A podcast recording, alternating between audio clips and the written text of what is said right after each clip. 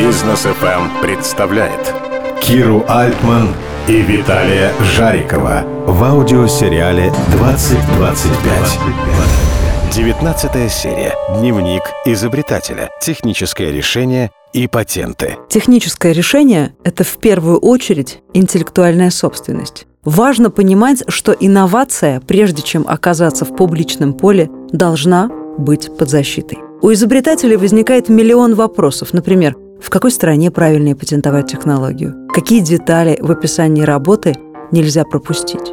Денис Левчук, партнер, глава отдела изобретений патентно-правовой компании «ЮЗ», приехал по моему приглашению в студию «Бизнес ФМ», чтобы встретиться с изобретателем технологии НОА Виталием Жариковым. И сразу, с порога, с волнением в голосе, произнес.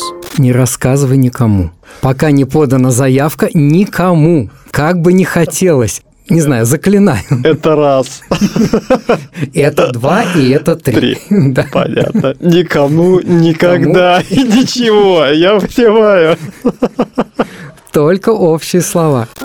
Я тут же вспомнила первое правило бойцовского клуба. Никому не говори о бойцовском клубе. Я и предположить не могла, что патент может вести конкурентов точно гончих по ложному следу, что может не только защищать изобретателя, но и помогать ему зарабатывать дополнительно. Патенты и битва за них – это шахматы, это морской бой, это по-настоящему доверительное отношение между изобретателем и патентным поверенным. Точно ты имеешь дело с тем, кто знает о тебе все или почти все.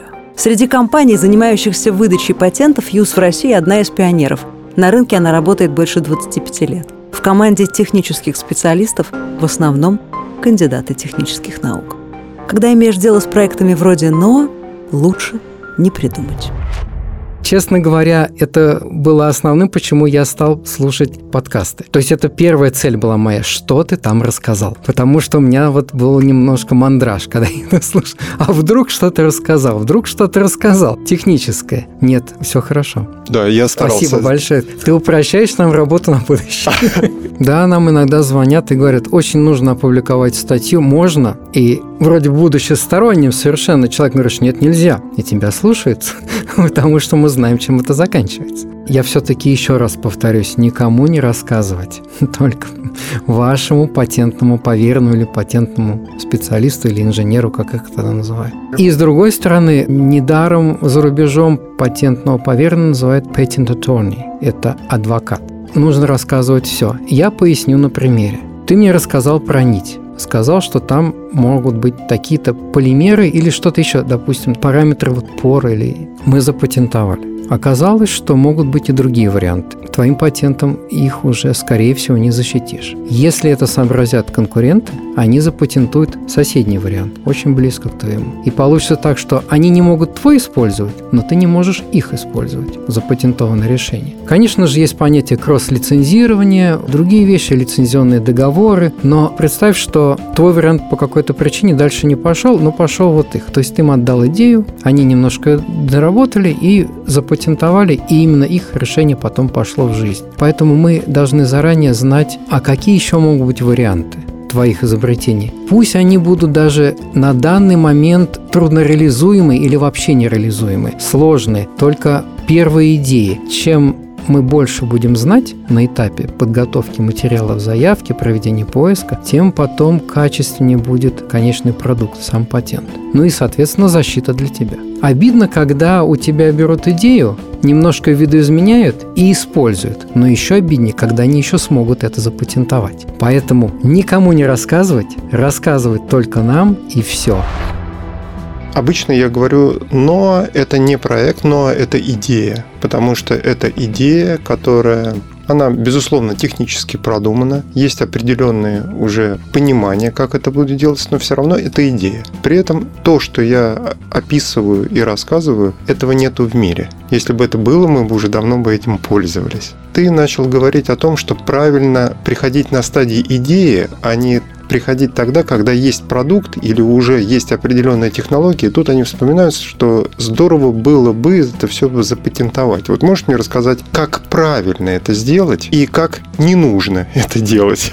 Виталий, но я сказал то все-таки уже что-то зная про твой проект. А вообще, когда впервые кто-то приходит, клиент, даже не то, что новый, даже и те, которые много раз к нам приходили, мой первый вопрос – зачем вам нужен патент? Поверьте, что ответов может быть множество разных совершенно. В твоем случае просто я понимаю, зачем тебе патент. А вообще говоря, патент может быть для отчетности перед заказчиком. Просто на стенку, да, такое тоже работает. Это, ну, все-таки это лицо, это как портрет сзади висят каких-то родственников, непростых родственников, но то же самое и патент. Если они действуют на инвесторов, то почему нет? Да, это доказательство того, что человек или организация, они достаточно активны в этой области. Но в твоем случае это достаточно сложный, комплексный проект, который и изначально сложен, вот начиная с нитей самих, но и сам он интересен, скорее всего, для многих компаний или конкурентов будущих твоих, но еще более вот насколько мне сейчас это представляется, это, конечно, применение этих нитей. Оно настолько, как я понял из нашей беседы, разнообразно, совершенно разные области, совершенно разные направления. И, конечно же, вложившись, а ты 30 лет в бизнесе, насколько я помню, да. И в этой тематике, вложившись эти 30 лет, хочется получить наверняка отдачу. Не только в виде спасибо или имени где-то там на какой-то табличке здесь живет Виталий Безусловно. Жарик. И еще и желательно в изображении Франклина. Вот эти бумажки прекрасны. Вот. И, конечно же, лучше начинать вот прям с базовых вещей. В этом случае мы не просто будем получать патенты или товарные знаки, или промышленные образцы, либо все это вместе. Мы будем строить то, к чему стремятся, по крайней мере, большие корпорации. Мы будем строить патентную политику твою, создавать патентный портфель и им далее грамотно управлять. Как только выходят за рамки эти проекты России, а в твоем случае, я думаю, это однозначно будет, да, расходы просто возрастают в геометрической прогрессии на патентование. Да, может быть, в рамках всей технологии это не так много, но люди привыкли думать, что патент – это что-то вот дешевое, что-то по остаточному принципу. У нас достаточно много времени на это ушло, чтобы переубедить, в том числе крупные компании, такие как Роснана, там очень хорошие сотрудники работают и руководитель патентного дела. Это даст свои плоды потом. Патент – это то, что тебя не могут отнять. Бизнес могут, патент не могут. А патент американский у тебя тоже не могут отнять, тем более. А если у тебя еще есть европейский, японский и так далее, это уж и еще китайский, сложнее. И китайский. Китайский, и еще корейский. Сложнее. Но как и все, это стоит денег, конечно. Если какая-то часть процесса создания твоей нити, допустим, проводится в Германии, то вот эту часть процесса, конечно, хорошо бы патентовать в Германии. Если она может быть повторена, допустим, в Китае, так или иначе, если они, конечно, получат доступ какой-то к этому процессу, то и там. А если это во всем мире? Как тогда? Мы не можем сказать во всем мире получай патенты. Мы тебя разорим, прости, пожалуйста. Не мы, точнее, а патентные ведомства. Патентные поверенные. Да, хорошо, что я пришел к тебе. То есть тут надо уже такую большую статью расходов написать. Нет, нет, нет, нет, нет. Мы как раз призваны ее уменьшить. Уменьшать. Да, уменьшать, да, конечно. Но разумно, конечно. Как ты думаешь, сколько времени и денег потребуется для того, чтобы комплексное решение получить в твоей компании? Это сложный вопрос, совершенно сложный вопрос, абсолютно. Я пока знаю только идеи сами.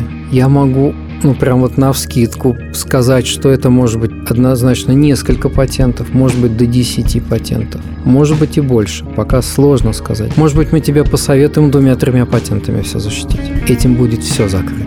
Может оказаться, что там и 20 не хватит. Если, опять же, очень приблизительно говорить, то патентование при большом количестве стран, достаточно, допустим, 10 стран, закладывайся на одну страну, ну, условно, 15-20 тысяч долларов США или евро. Правильное управление портфелем патентным – это не только получить патент и сидеть на этом портфеле, но и вовремя понять, что не нужно дальше поддерживать.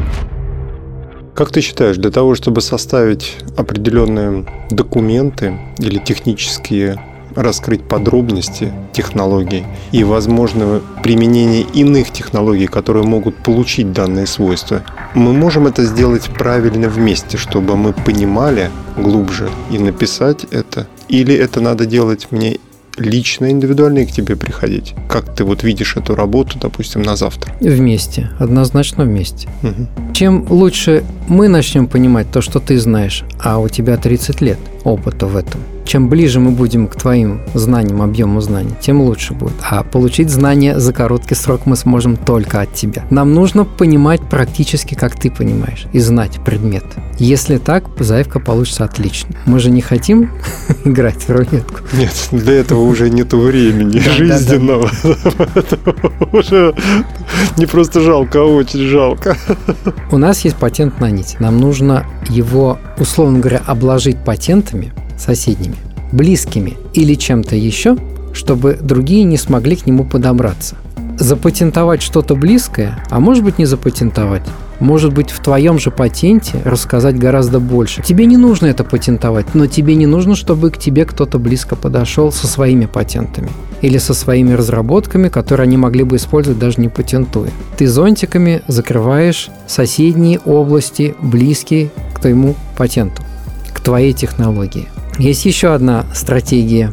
Ты патентуешь заведомо ложный путь. Поверь, такие примеры тоже есть. Ты направляешь конкурентов, которые следят за тобой, но, правда, ты должен уже поиметь конкурентов на этот момент. Чтобы кого-то направлять куда-то, да, нужно сначала... У меня прям был это второй вопрос. Да?